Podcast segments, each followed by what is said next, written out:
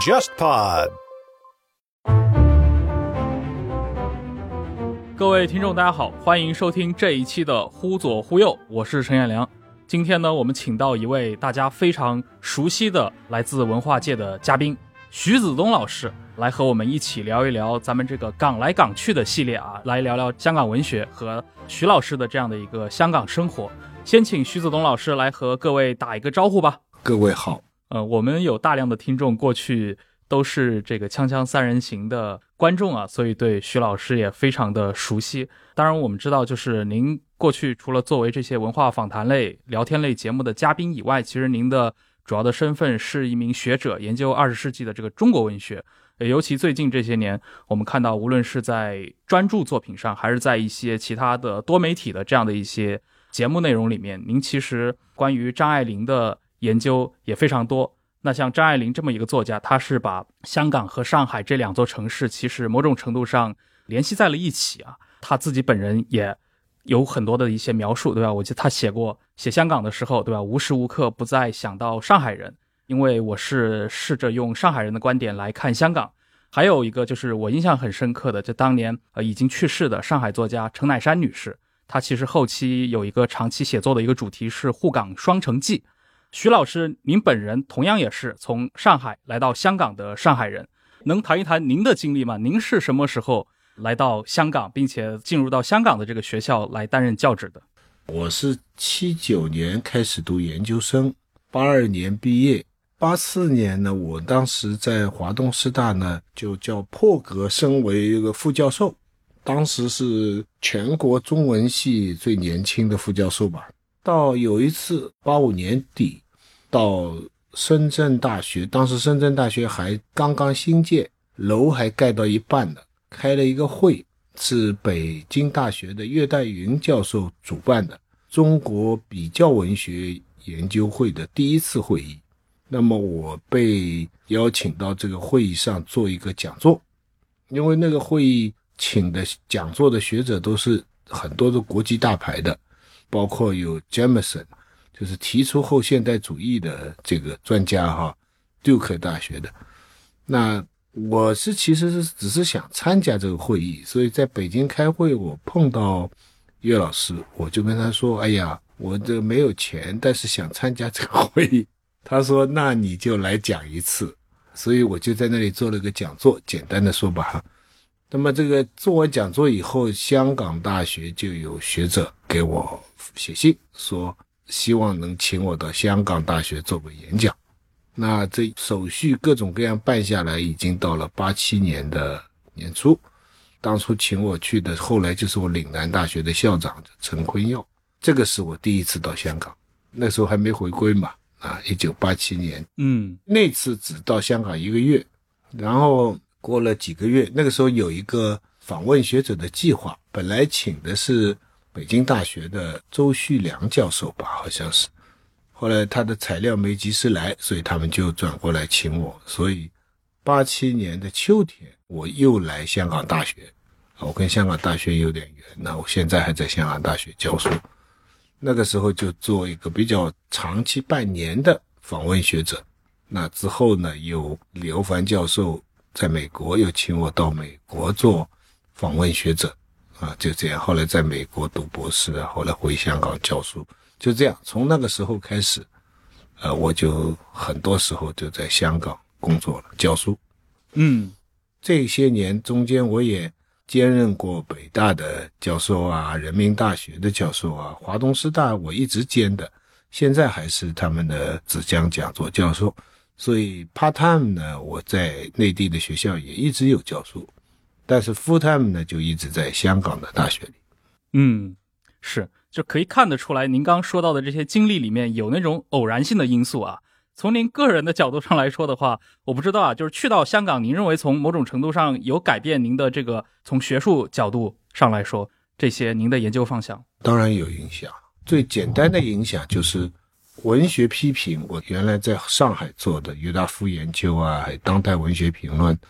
文学研究在中国内地呢，尤其在八十年代，现在回过头来看，是一个非常了不起的一个时代哈。但是从我们在中国内地的做文学研究呢，有点像在战场上做医生，因为有很多问题需要你来解答，就是说你有很多急迫性，有很多现实的问题要你来回答。当时八十年代面临的就是什么是文学啊，文学与政治的关系啊，文学与性的关系啊，文学什么叫寻根文学啊，什么是跟现代主义的关系啊，等等等。总而言之，你有很多迫切的社会问题在逼着你做出回答。那么一到香港呢，因为香港的这个学术界呢，那个时候到现在还是，但是尤其是那个时候。他虽然跟中国内地地理距离很近，但是它在学术上的这套评审制度吧，比较跟英美学术界有关系。那因此呢，如果说在内地做文学评论像火线的医生的话，那么在香港做文学评论呢，就有点像医学院的老师。在给学生示范怎么做手术，嗯，所以我讲的再通俗一点，就是说，在内地，你一篇文章写的好不好，主要是看你有没有解决一个什么问题，有没有回答一个什么问题，这问题是最重要的。到今天为止，还是你有没有对一个什么问题提出了一个新的看法。但是在海外的做学术呢，它最重要的不是问题，最重要的是方法。我问题不重要。而我呢，要告诉你们，我用了一套什么方法？比方我现在用了一个微创的技术，大家看好了啊，同学们看好了，你看这个病本来是怎么医的啊？我现在用了这个技术，我得到了一个什么效果？我得出了一个什么结论？至于它的结论啊，有没有什么突破性？是不是解决什么问题？不重要，重要的是我用什么方法。所以这个对我来说是在八十年代后期，使我当时一下子意识到。中国的文学批评的局限和它的可贵的地方，嗯，局限就是说我们不大讲方法，虽然提倡方法论，但其实目的很明确，要打破阶级斗争工具论。这个在中国这个文学批评，包括一般的学术研究，都是有非常具体的目的性。而到了香港呢，你就会发现这个西方学界它。更多的强调方法，当然他在背后他也有目的性，比如他强调女性主义，强调后殖民主义，的背后都有大的政治目的。但是他在做论文的时候，他不是在解决一个问题，他是在讲求一个方法。这个对我当时是一个很大的冲击吧。嗯。因为我自己去读过一些八十年代当时中国内地的这样的一些文艺作品，包括上海当时的一些作家啊，包括像戴厚英啊，就这批作家，就是我的感觉好像是不是不光是文艺理论这块，包括文学创作本身，其实八十年代的一个潮流也是在回应现实，或者说回应过去从八十年代那个节点，对吧？过去二十年的这样的一个现实。对呀，所以现在对八十年代感到骄傲的，或者是感到不满的，也都是这个原因。嗯。感到骄傲的就是八十年代的作家。我最近有一本书想说的，就是他们曾经是思想解放的先锋。就是当时有很多社会问题，主流意识形态还没有跟上了，文学作品已经探讨了。比方说文学跟性的关系啊，这王安忆啊、张先亮啊，就已经写的非常的突破性了。比方说文学跟历史的关系，那个时候就有作品来。重写历史了，随便举个例子，《红高粱》，《红高粱》就是解构抗日题材的。大家想想，《红高粱》里面打赢日本人的，既不是八路军，也不是国民党，而是一支土匪的队伍。你看，这跟一直到今天为止的手撕鬼子主旋律都是很不一样的。所以在八十年代的文学创作也好，文学研究也好，他们都是冲破禁区，面对问题，正视困难。啊那缺点就是说，他们有时候不大讲究理论系统，有时候很难深入，有时候也有急功近利。是，听您刚介绍，就是您去到香港的那个节点，就是八十年代末九十年代初。其实香港的整个的文学批评这一块的学术发展和中国内地，对吧？过去可能建立起来的这一套文艺批评的教育体系中间是有非常明显的差异的。呃，我不知道啊，就是您去了之后感受到的，就是香港。本地的这样的一个文学或者文艺批评的一个生态，具体的这些他们的研究对象都是什么人？这个和当时的中国内地所关注的对象是不是有所不同？呃，有所不同。八十年代的作品，后来显得比较重要的这些作品，当时在香港注意的不多。比方说陈忠实啊、路遥啊、王猛啊，甚至张先亮啊，什么，在香港没有受到太大的注意。香港的学术界当时主要关心的是两类作家，一类作家是很肤浅的，他们都是受传媒的制约，关心的就是戴厚英啊、白华啊。就是说，你大陆内地批判谁，他们就关心谁，这个书就特别畅销。但另外一路呢，他们是比较关心的现代主义的一派作家。这个残雪那个时候就来开会，我还陪他去买东西。那个残雪一九八五年刚刚出名嘛，他们已经请他来了。嗯，那另外阿城、韩少功、王安忆也女权主义的写作也请他来跟李昂对谈。就是简单的说，就是香港的学术界对内地的文学，一方面是受传媒的影响，关心比较政治化的作家；另外一方面，他们关心现代主义的一些创作。啊，哎，那比如说当时的像香港本土的这些作家呢？因为我过去也做过文化记者，我的感受很强烈的就是在香港的这一批香港本土作家，比如说像刘以畅。呃，像最近去世的像西西，似乎在中国内地的读者这儿看起来都属于一个就是互相还是比较有隔膜，属于小众作家。我不知道您在九十年代去到香港的时候，当时香港文坛对于自己这个香港本地的这群作家已经掀起了这种文艺角度的研究吗？在香港呢，这批作家呢始终是小众，到现在为止也是啊，因为香港的文学呢 要讲起来就话很长了。简单的说，它的主流是鸳鸯蝴蝶派，是娱乐性的大众文学。那因此，你刚才提到的这些作家呢，在香港，过去是，现在是，将来可能也是，是非常边缘化的。哦，即使他们在香港也是小众的作家群体。对他，尤其是在香港本地更加边缘化。你问内地的学者作家，也许还知道，为什么知道？因为刘以昌编香港文学，这个是。内地资金资助的，它是香港唯一的长期办的文学杂志。那么刘以昌这个杂志，它有个使命，它也要发内地的作家，也要发东南亚的作家。所以刘以昌跟很多的中国内地的作家都有来往。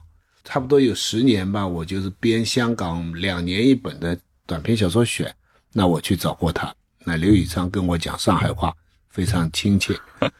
西西呢，其实是非常有眼光的。他编了好几本大陆作家的作品选，所以像莫言的作品，像阿城的作品，他很早就介绍了。但是他也是作家之间的一个来往，比方他请我和王安忆他们吃饭，他主要就是请王安忆。但是他们在香港是没什么人知道的，香港人比较熟悉的作家是金庸啊、李碧华啊、张小娴啊等等。嗯，散文家呢，香港的好的散文家呢，大家都知道，但小说家很多人都不大知道的啊。原来如此，就是我的理解，可能是因为散文它更适合通过豆腐块的这种文章的模式登在报刊上。小说在香港几十年来很长一段时间也是通过报纸连载的。嗯，这个不要说通俗的金庸的《鹿鼎记》等等。就是西西的《我城》，当初也是在报纸上连载的。哦，这个倒跟传播媒体关系不是很大，只是因为香港大部分的民众，他这个就是文学就是娱乐，那纯文学呢就故意反其道行之，写的你看不懂。而且呢，他香港他们也不以看不懂为耻，无所谓，哈，我看不懂，就像现在抖音一样，你发一批我的作家朋友。照片下面的网友就说：“我一个都不认识。”他所以这个不重要。哎，那我们可以来聊聊张爱玲啊，就是您对张爱玲产生研究的兴趣是从什么时候开始的？这是您到香港以后的事情吗？是我到美国以后的事情。我到美国第一年在芝加哥大学做访问学者，后来呢就到 UCLA 读一个博士。那在那个第一年。我们在 UCLA 呢就办了一个 seminar，那么这个讨论会的主持的是刘凡啊，参加这个讨论会的同学，现在数出来都是很重要的学者，史书美啊、王辉啊、黄兴春啊，嗯上海的陈建华，跟戴锦华一起写书的那个孟月等等。事后我们才知道，就在我们开这个 seminar 的时候，张爱玲就住在大学附近，哦，她是与世隔绝，我们也不知道她在那里。具体讲是九一年，张爱玲还活着呢。我们在那里重新从文学史的角度，从女性主义的角度，系统的读张爱玲的作品。那我当时写一个论文，叫《张爱玲与上海小市民社会》，就是从张爱玲的角度讨论上海的市民社会怎么样在主流历史叙述当中会被弱化，啊，其实是很重要的这么一个市民社会。所以从那个以后，我就对张爱玲就一直比较持续的有观察。嗯，哎，那您在您的记忆里面，就是比如说，因为您过去其实在整个八十年代大部分时间其实都在呃上海，无论是学业也好，还是从事研究也好，在八十年代上海的这个改革开放以后的这一批文学讨论当中，当时有讨论到张爱玲吗？有没有？完全没有。对，八十年代的热点，先是伤痕文学，然后是寻根文学，然后是现代派实验。所以，呃，当时关于鲁迅有一些讨论，但是张爱玲很少。张爱玲在学术界被人注意，是因为夏志清的一本书，就是《现代小说史》。那么他的书里边对张爱玲、钱钟书、沈从文评价很高。那么这个沈从文的评价是大家马上接受，因为他本来就很有名。钱钟书呢，说实在话，至今还是很多人是有保留的，就凭这一本书算大家。那么张爱玲呢，学术界有人注意，但是对文学界的影响不多。我记得我从美国回到香港，九三年，我中间回了一次上海。我回了上海，我就找我的一批作协的朋友聚会。当时我记得来的有陈春啦，叫王安忆啦。那是我第一次听王安忆讲张爱玲。我跟他讲起的时候，王安忆还很准，他说了张爱玲的手法是以实写虚，这就说明他开始已经那个时候注意到张爱玲的文学影响。但那是九三年啊。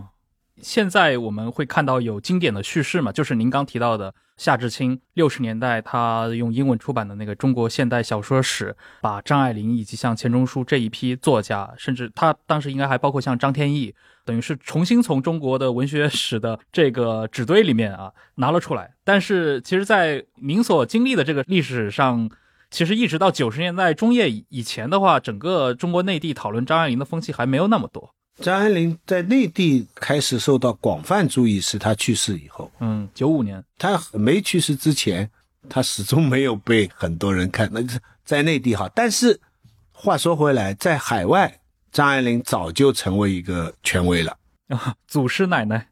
就是当我们在洛杉矶开讨论会的时候，我非常惊讶的就是李欧凡他们已经是一直把张爱玲作为一个经典作品。就像我们读鲁迅这样，他们在讨论了。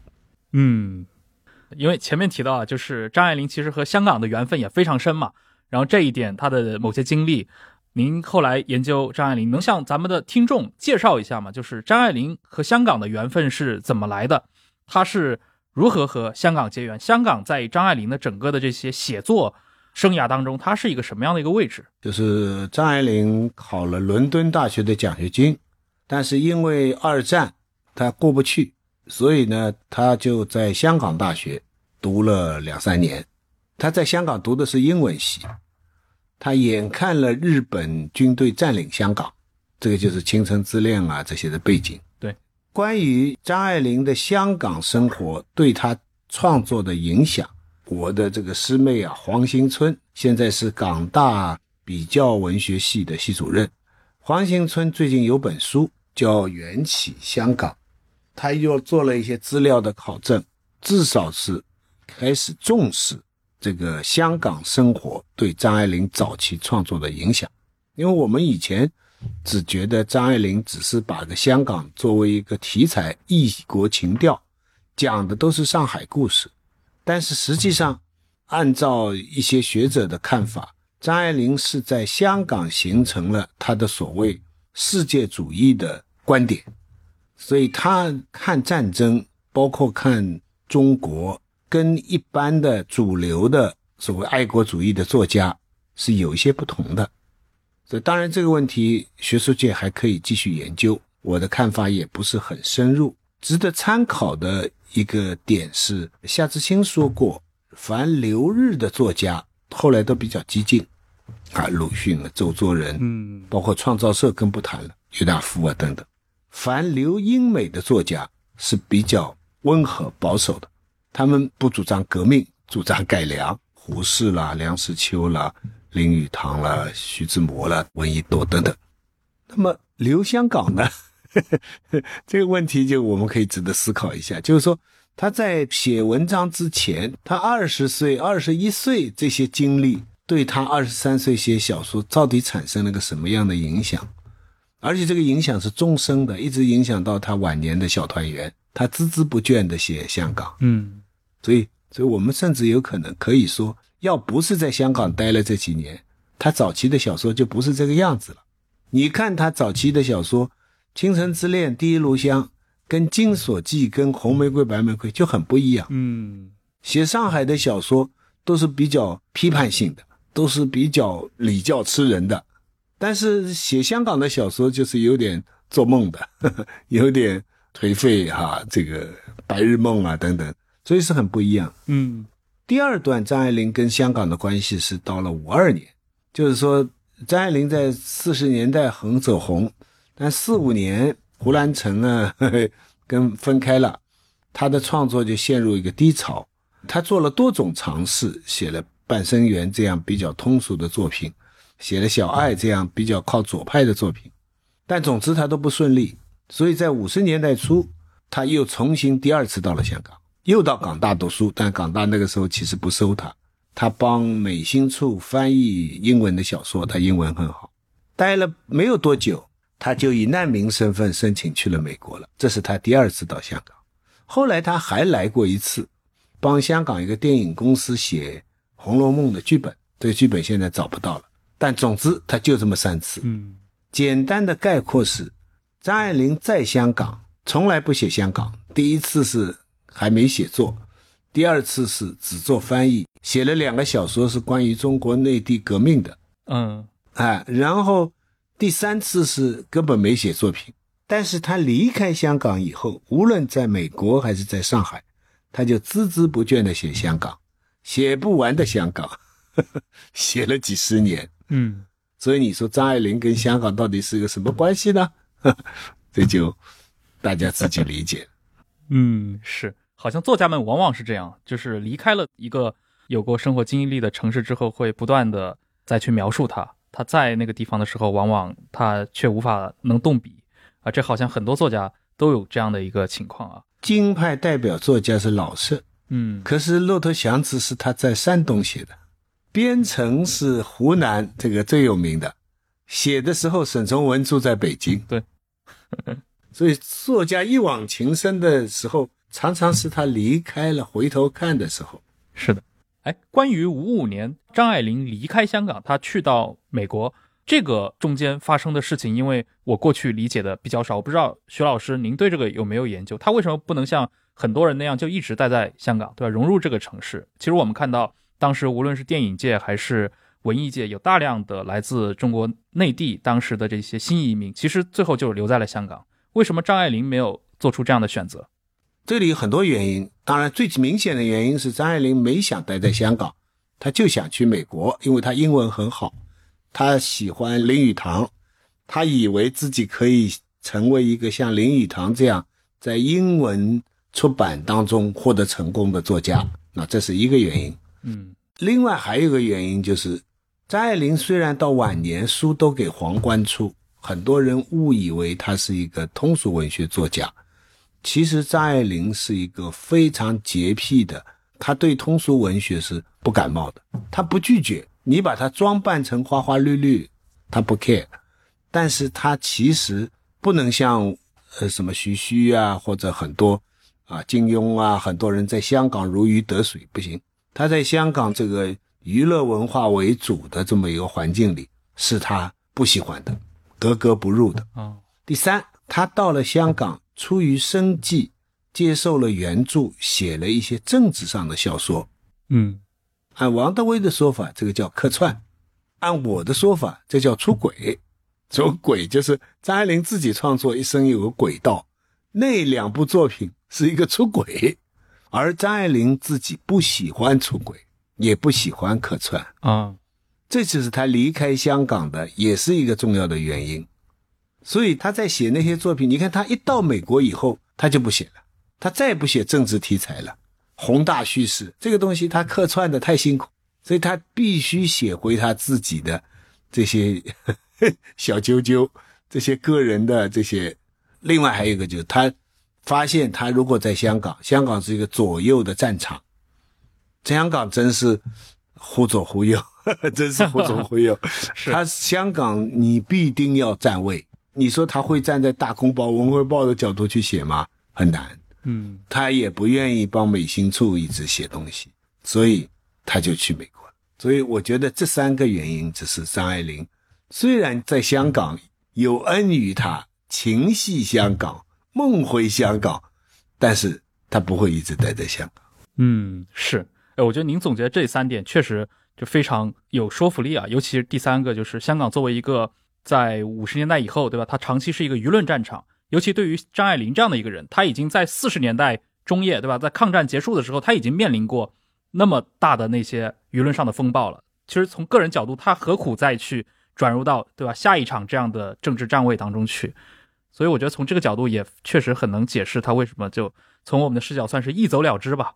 而且还有他文学观的一个选择，就是他觉得他就是写他自己，写小事情，不写宏大叙事。这个就是他的一个很主动的一个选择，这也是他很特别的地方。就是我觉得张爱玲在中国二十世纪的这个小说史上，尤其在那样的一个年代，她是这样的一个出色的作家，包括她这种对文学的态度。所以为什么她的作品到今天来说的话，和很多当代人在阅读上，它其实不会产生那种时代的隔阂。那我想同时代有非常多的作家，其实今天看他们的作品的话，都会产生。其实我们很难进入那样的一个文学世界的这样的一个感受啊，但对于张爱玲来说，这种阻力好像就很小。那也是因为中国在变化，中国的大的意识形态背景，从四五十年代的宏大叙事写革命，到了八九十年代以后，其实是转向日常生活。我们整个中国人的生活，都是现在是。老百姓 追求生幸福生活的愿望，就是我们的奋斗目标吗？啊，这个是很不一样，这跟以前是继续革命的主调不一样。所以为什么有人说张爱玲这个老不过时，老要拍电影啊，老在那里？为什么她这个小资情调？原因就是他不是有意的追求，他无意当中正好契合了这种就生活的。基本的这个民众的这个趣味，嗯，我看到您在前几年的采访里面曾经提到过啊，就是张爱玲，您刚介绍的香港这座城市，对于她的作为一个作家的职业生涯，对吧？其实，呃，可能对她来说并没有产生那么正向的一个反馈啊，她也没有长期的待在香港。但其实张爱玲她对于港台对这批许多的女作家是产生了深厚影响的，这方面您能介绍一下吗？就是因为他给这些作家产生的影响，就是他们不写宏大叙事，他们关心日常生活，所以尤其是香港、台湾的这些女作家，包括后来王安忆啊那些内地的作家也是。嗯，我曾经问过这个呃朱天心啊，他说为什么喜欢王安忆？他说就是大陆的作家大部分都是三国范儿、水浒范儿。哎，他说这个王安忆有红楼范儿，那啥叫红楼范儿？就是世情男女嘛，就是《清明上河图》那种，而不是将军打仗鹿死谁手，或者是官逼民反等等的，那个是主流，没错，那个是主流。那有有关中作家在做主流，但是相对来说，女作像王安忆，她这这始终是一个边缘。那么。在台湾作家，在香港作家，他们觉得这个很重要，这个其实就是老百姓的生活的核心。如果我们知道张爱玲的传奇再版的时候，最后一篇散文放了，名字叫《中国的日夜》。那个《中国的日夜》写什么？那宏大叙事了吧？中国的日夜直接讲中国故事了吧？讲很多人穿着破衣服到菜场里买菜啊，身上一块一块补丁，它就是中国的日夜。这话啥意思？这话就是只有人民才是创造历史的真正动力，而且他讲的人民还就是小市民，还不是无产阶级。所以他对海外作家的影响，当然有些是呃趣味上的。技巧上的，因为他不拒绝通俗，他又有现代主义的追求，还有很重要点，他不完全五四欧化腔，他用的是一些晚清的这种趣味笔法。按今天的说法，他还比较多的保留了民族传统。你把张爱玲的作品跟四五十年代的延安的主流作家比，延安作家反而是有很多欧化的。你像这个太阳照在桑干河上啊，等等。但是他是天然就是比较中国民族趣味的，纠正五四欧化的倾向，嗯，这些都是台湾、香港的一些严肃作家喜欢他的原因。但是张爱玲的幅度又很宽，通俗作家也喜欢张爱玲。今天在网上还有很多人编了很多爱情语录，跟张爱玲一点关系都没有，全放在她的身上啊！你的男人们怎么样，女人们怎么样？那个都是误解，那也没关系。张爱玲大概看到的也无所谓。是，就是张爱玲。虽然您刚提到她其实对于这种通俗文学她是不拒绝，但其实自己也并不把自己定位为这样的一个作家。但是她其实对非常多的这些通俗文学作家，尤其是港台的那批爱情小说作家，很多是女性作家，对吧？有深厚的影响。亦舒呀、黄碧云、李碧华，您也编纂过那个香港短篇小说选啊，其实也选过这些。作家的作品，就是我不知道，在您看来，这批或多或少受到过张爱玲影响的香港的女性作家，他们的这种都市小说的描述或者关注的重点，和张爱玲有什么很显著的差异吗？艺书呢是比较通俗一点，它你可以勉强说有点女性主义的，女人要自强啊，跟男人在爱情当中搏斗。黄碧云是一个非常严肃的作家。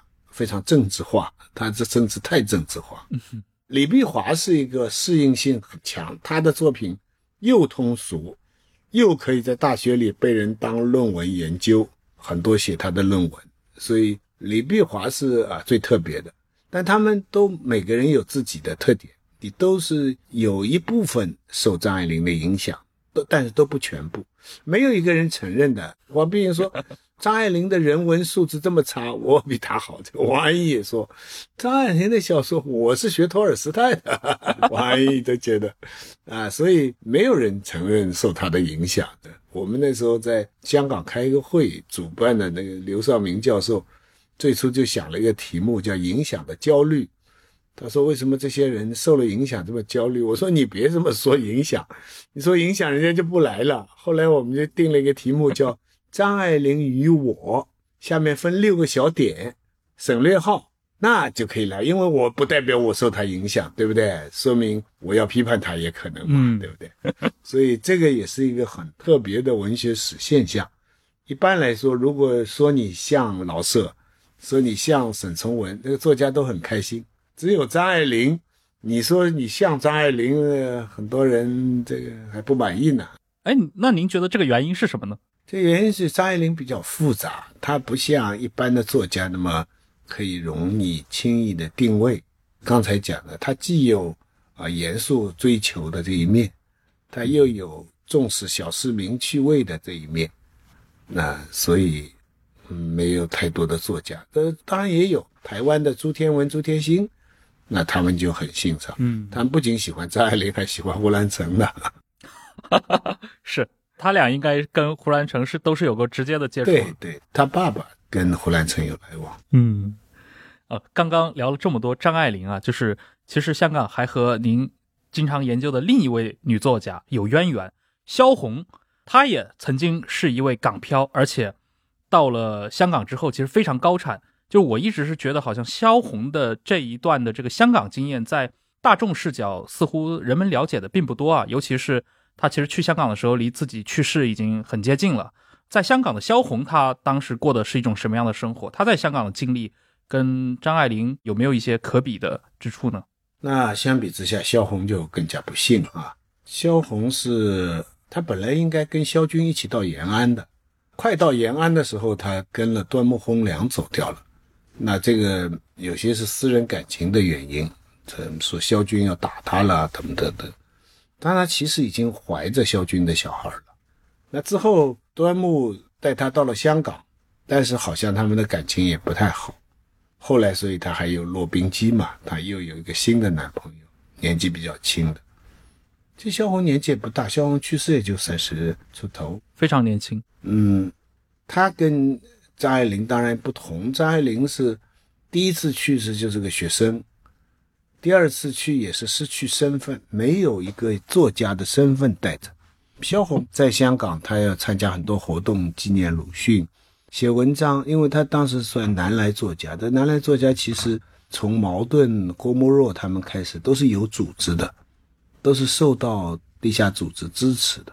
后来他们也可以整批的大家保护好，可以回去。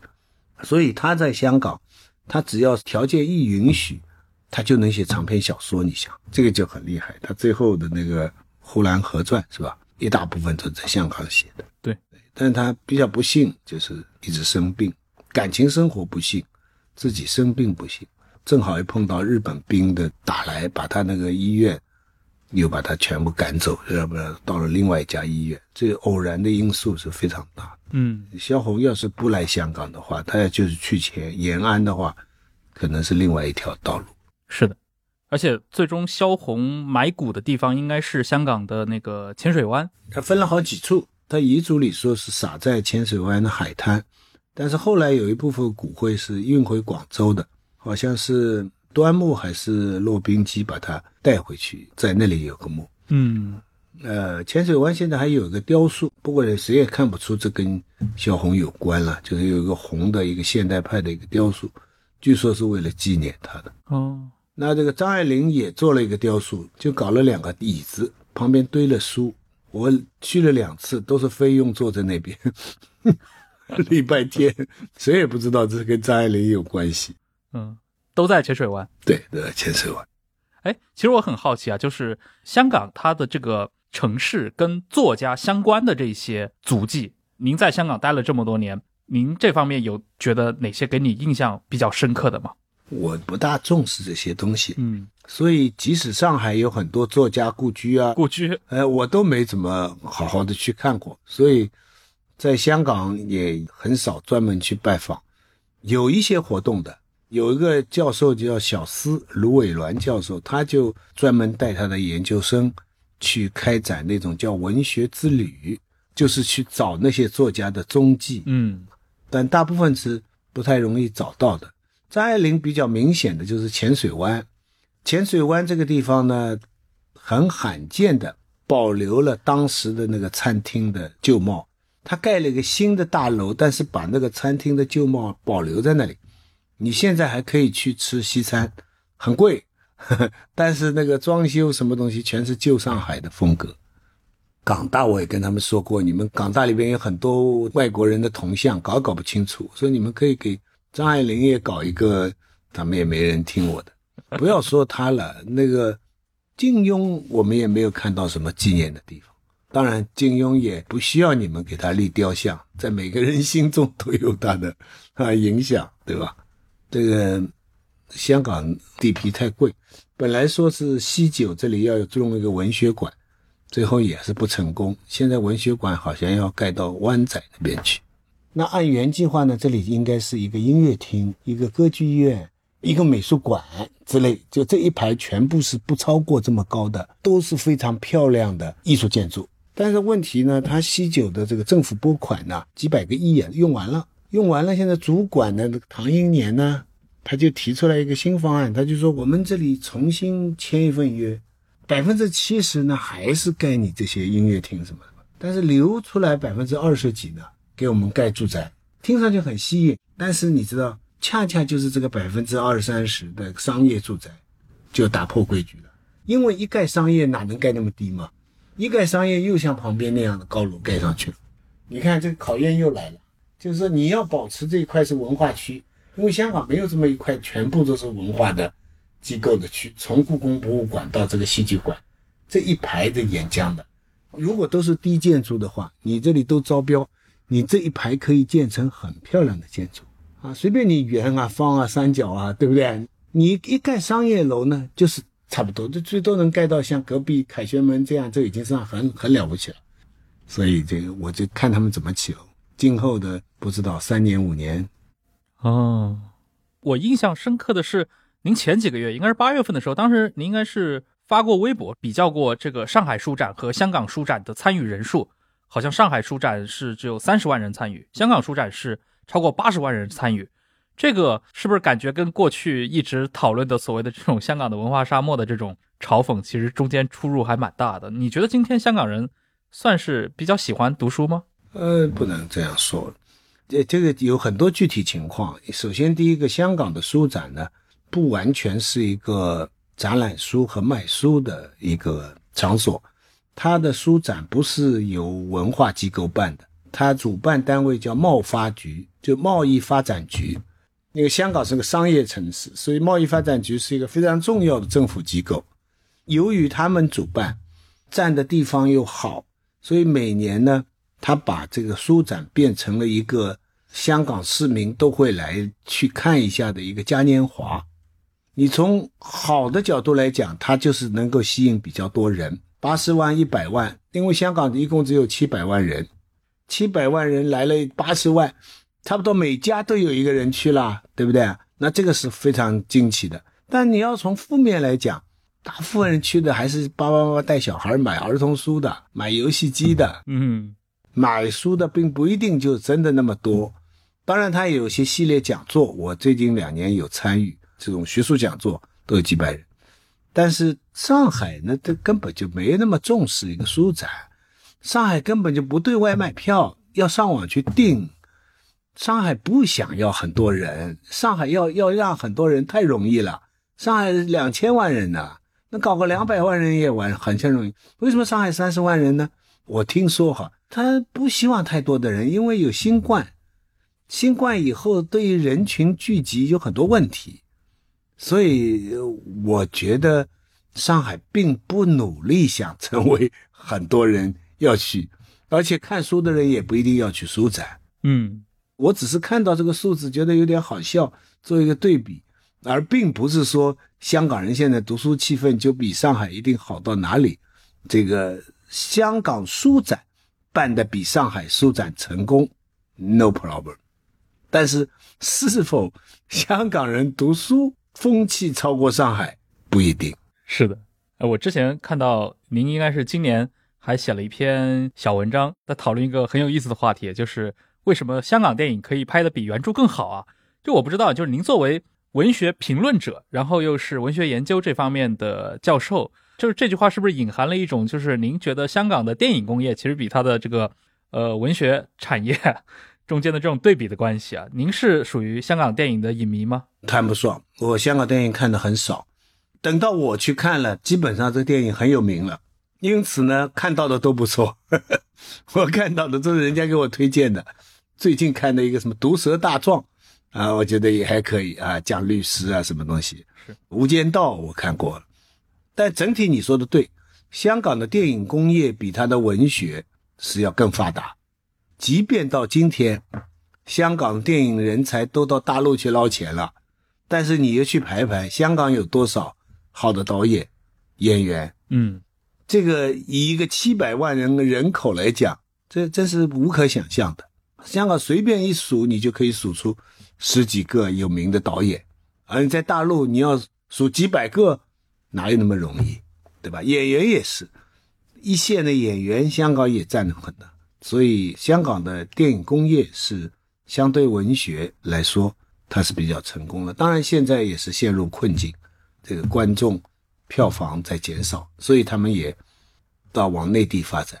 嗯，至于是不是电影拍的比小说原著好？这个很难总结的，但是我看到有几部电影明显的比小说要好，那么的确都是香港电影。哎，这个我想到的是《霸王别姬》，我想到的是《色戒》，啊，我我不知道《色戒》算不算香港电影哈。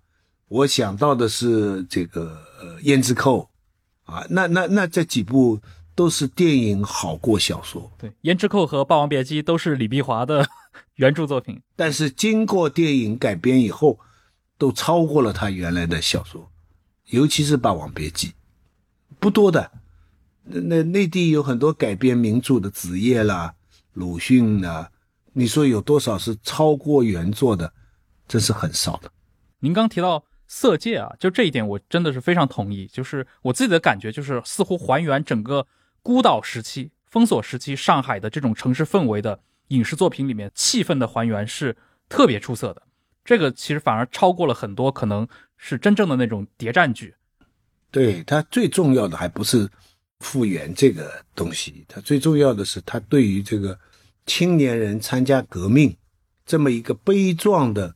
革命这个一个历史行为，他做了解构，讲出了他的悲剧性，就是他开始是演出，是一个入戏太深，入戏太深，然后最后他为了报复这个那个革命，这个占他便宜、破他身的这个又失败的爱情，所以才跟一个反派，所以这里边有一个非常复杂的人性的解读，写革命题材的。第一，你在题材上写的逼真，已经很难了，陌生化，对不对？创新。第二，你还能够在里边有真实的复杂的人性。我们知道，我们现在写革命历史的故事，公式你你在那里，它可以写出一个很复杂的人性，甚至连个反派都有复杂的人性。那这是他第二个好。第三个，他在整个故事还解构了。这个重复了无数遍的这么一个革命故事，写出了他的悲壮，也写出了他的悲剧，所以这个是为什么这个电影好。嗯，至少不输给张爱玲的原作。当然，张迷还是喜欢张爱玲，但没话讲，他们觉得张爱玲是冷峻，李安你太暖和了。呵呵对，是的，您。